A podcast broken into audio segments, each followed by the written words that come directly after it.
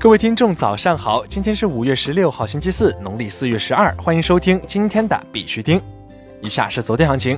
截止到昨天晚上十八点，根据 Coin Market Cap 数据显示，全球数字货币市场总市值为两千四百四十六亿三千七百四十万美元，二十四小时成交量为九百七十二亿一千一百一十万美元。比特币报七千九百九十一点四零美元，较前一天跌幅为百分之一点一四。以太坊报二百零三点一八美元，较前一天涨幅为百分之十点八六。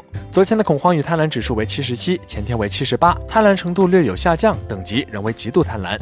BTC 最近表现的不错，从价格来看，八千五百点是短期的一个高点，但是不会是最终的高点，还无法确定。上方还有潜在的两个目标，一万点和一万一千四百点。目前来看，BTC 的突破幅度应该要越来越小，此时主流币和山寨币的投资回报应该会更高。在这里呢，必须天还是要提醒各位，投资有风险，入市需谨慎。相关资讯呢，不为投资理财做建议。以下是新闻播报，今日头条。Coinbase 将 USDC 的交易扩展到八十五个国家。据 CoinDesk 报道，加密货币交易所 Coinbase 正在将美元稳定币 USDC 的交易扩展到全国八十五个国家。在周二的博客文章中，该公司表示，已在 Coinbase 点 com 及 Coinbase Pro 上为这些国家提供 USDC 的加密货币对加密货币交易。SEC 再次推迟对 Bitwise 比特币 ETF 提案作出决定。据 CoinDesk 报道，美国证券交易委员会周二再次推迟决定是否批准或拒绝 Bitwise 比特币 ETF 提案。该提案于今年一月首次提出，由 Bitwise 和 NYSE Arca 共同提交。SEC 此前已在三月底推迟对 Bitwise 和 OneEck Solid X 的比特币 ETF 提案作出决定，将这两项提案推上了五月份。国内新闻：货币合约子账号开通门槛降低至十 BTC。据官方公告，火币合约已将子账号开通门槛由二十 BTC 降至十 BTC。十三号，火币合约上线子账号功能，该功能可实现多账户分仓、分策略交易，同时子账号会继承母账号交易费率优惠、交易限频提升等权益。陈伟星表示，如果 BTC 今年上半年上一万美金，二零二一年内可以看到五万美金。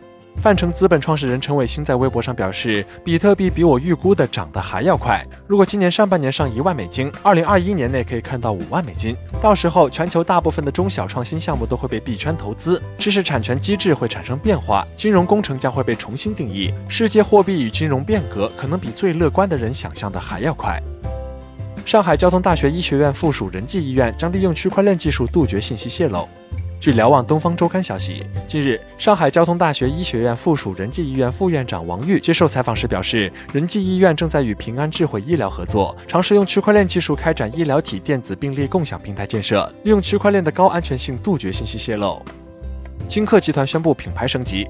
北京时间五月十四号，由金客集团、星火区块链、工信宝、PXGo 联合主办的二零一九区块链社交之夜酒会在纽约举行。本次酒会聚集了参与 Consensus 共识大会的区块链行业精英。金客集团 CEO Maggie Wu 在酒会上正式宣布品牌升级。升级后的金客集团通过设立涵盖一级项目、二级市场及金融服务等多支基金，加上完善的咨询、全面的品牌管理服务，为合作伙伴提供立体化孵化服务，为优质的区块链项目发展注入更强有力的支持。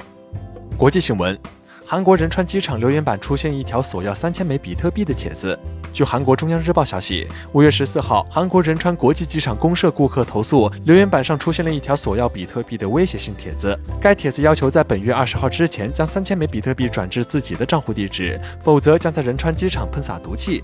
目前该帖子已被删除，警方正在对此进行调查，追踪该帖子的 IP 等信息。加密货币交易所 eToro X 新增四种稳定币。据 Bitcoinis 报道，外汇经纪商 eToro 旗下加密货币交易所 eToro X 宣布增加两种商品稳定币 eToro Gold 和 eToro Silver，两种法币稳定币 eToro Ruble 和 eToro Yuan，并增加十五个法币交易对。三星 SDS 正在开发基于区块链技术的医疗保健平台。据 Herald Crop 消息，三星 SDS 正在开发基于其区块链技术 Next Ledger 的医疗保健结算平台。该平台利用区块链技术进行身份验证，并自动生成相关诊疗费用、投保等信息。用户提供信息可获得积分补偿。美国橄榄球联盟队员要求以比特币方式支付薪酬。Morgan Creek Digital 联合创始人安东尼最近发推表示，美国橄榄球联盟四分卫 Matt Buckley 想通过比特币方式得到薪酬。NFL 还有许多选手是比特币支持者。NFL 球队的估值高达数十亿美元。Green Bay Packers 的四分卫 Aaron Rodgers 是去年收入最高的球员，有超过六千六百万美元的现场补偿以及另外一千万美元的其他收入。NFL 球队面临着用比特币支付球员的薪酬压力，但到目前为止，他们还没有公开做出回应。一旦实行该政策，不仅可以削减组织成本，还可以让 NFL 球员有机会在退休前开始储蓄，并增加他们的收入。好了，今天的必须听新闻播报就到这里。更多区块链资讯呢，请关注我们的微信公众号 b i x u t i n g 下划线，也就是必须听的拼音加上一个下划线。